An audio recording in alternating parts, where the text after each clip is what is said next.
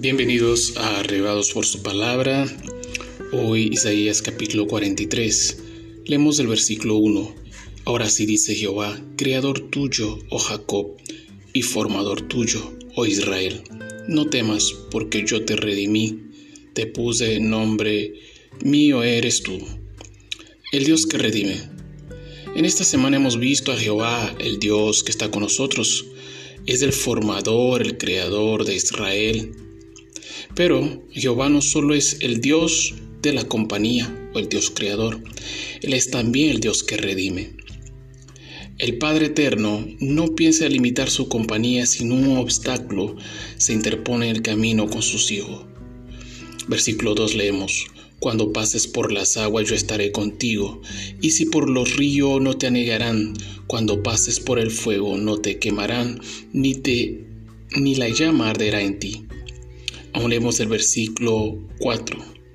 Porque a mis ojos fuiste de gran estima, fuiste honorable, y yo te amé. Daré pues hombres por ti y naciones por tu vida. No temas, versículo 5. Yo estoy contigo. Del oriente traeré tu generación y del occidente te recogeré. Este es el Dios de Israel prometiendo redención y libertad al pueblo. Qué palabras tan alentadoras para nuestras almas, ¿verdad? Un Dios siempre dispuesto a salvarnos. Y no nos iludamos, amados, solo el Eterno realmente nos puede salvar.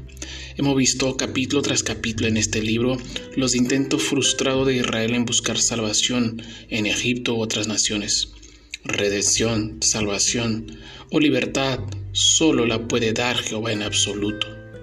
Versículo 11 lo confirma diciendo, yo yo Jehová, y fuera de mí no hay quien salve.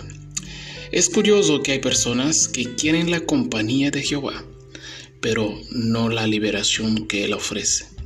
No quieren dejar de ser cautivos de sí mismo, de sus enemigos ni de sus pecados. Ojalá aceptemos a Dios más que un amigo. Ojalá aceptemos a Jehová también como nuestro redentor. Que Dios os bendiga.